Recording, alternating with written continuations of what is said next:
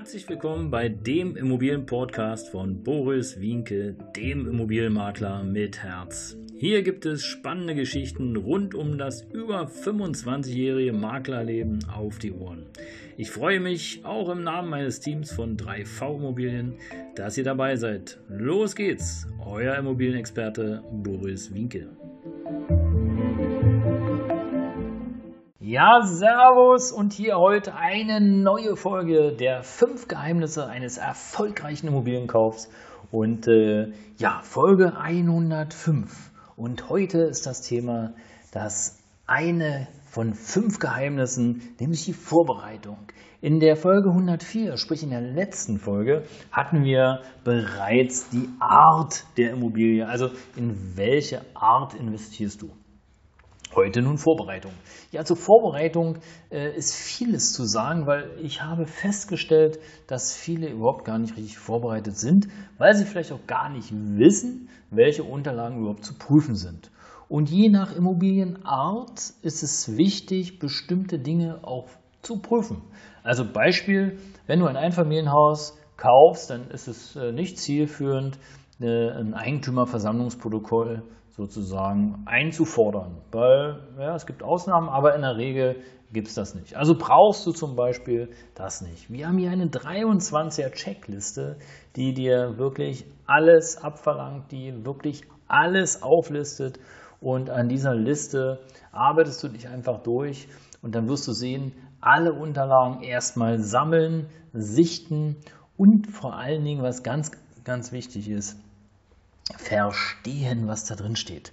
Weil wenn du eine Immobilie kaufst, dann bist du erstmal gebunden. So schnell wird man die in der Regel nicht los. Oder aber ähm, je nachdem, zu welchem Preis, welche Lage du gekauft hast, ähm, entweder mit Verlust oder vielleicht plus minus null, wie auch immer, ist jetzt ein bisschen spekulativ, aber du verstehst, glaube ich, was ich meine. Sei vorbereitet. Es ist unheimlich wichtig, ähm, da diese Dinge auch einzusammeln und zu verstehen. Und so nur so ein kleiner Tipp, ja, wenn du eine Eigentumswohnung kaufst, würde ich mir auf jeden Fall mal die Liste der Eigentümer zukommen lassen oder wenigstens Einsicht nehmen, um feststellen zu können, okay, gibt es einen Mehrheitseigentümer? Ja, warum ist denn nun wichtig zu wissen, ob es einen Mehrheitseigentümer gibt? Ganz einfach. Werden die Versammlung abgehalten und es gibt einen, der die Mehrheit hat, dann kann er dich natürlich schnell überstimmen. Und aus meiner eigenen Erfahrung kann ich nur sagen, wir hatten ein Projekt in Bernau und da war es genau so, da war es genau der Fall, dass äh, eine Gesellschaft ich glaube 120 oder 125 Wohnungen hatte von 160 und immer wenn die irgendwas wollten, dann haben die es durchgedrückt. Und alle anderen waren die mit der Pappnase. So, und jetzt war hier in dem Fall eine Entscheidung zu treffen, äh, Fassade machen, ja, nein, Dach machen, ja, nein. Und äh, kannst du dir vorstellen, bei so einer großen Anlage, da, ähm, ja, da ist natürlich richtig Fläche dabei. Und so war es dann auch. Und im Grunde genommen hat, äh, haben die, die Rücklage hat überhaupt nicht ausgereicht und es musste praktisch nachfinanziert werden mit einer Sonderumlage pro Einheit. Ja, für die Gesellschaft war es okay, weil die mussten wahrscheinlich, ich vermute es, die haben so gut gewirtschaftet, die mussten wahrscheinlich irgendwoher noch Ausgaben erzielen, äh, um nicht so viel Gewinn zu machen. Aber für den Einzelnen war das wirklich dramatisch. Wir hatten Fälle, da mussten Eigentümer 25, 30, 40.000 Euro, weil sie eben sehr viele Miteigentumsanteile hatten, in dem Fall nachfinanzieren und die waren platt. Die mussten verkaufen. Da ging gar nichts mehr. Und insofern ist es ganz wichtig zu prüfen, ob es da Mehrheitseigentümer in der Eigentumswohnungsanlage gibt, in der Eigentumswohnungsanlage, wo du eine Eigentumswohnung kaufen möchtest. Und so stehen noch viele, viele wichtige Tipps in dieser 23er Checkliste, die für dich die optimale Vorbereitung ist, wenn du eine Immobilie kaufen möchtest. Und ähm, ja, ich liste nun mal oder sage dir nun mal so zwei, drei Sachen. Eigentumswohnungsversammlungsprotokoll, äh, die Beschlusssammlung, die, ähm, der Wirtschaftsplan, der aktuelle, äh, gibt es einen, der neu beschlossen worden ist. Wie oft hat die Hausverwaltung gewechselt? Gibt es Garantien?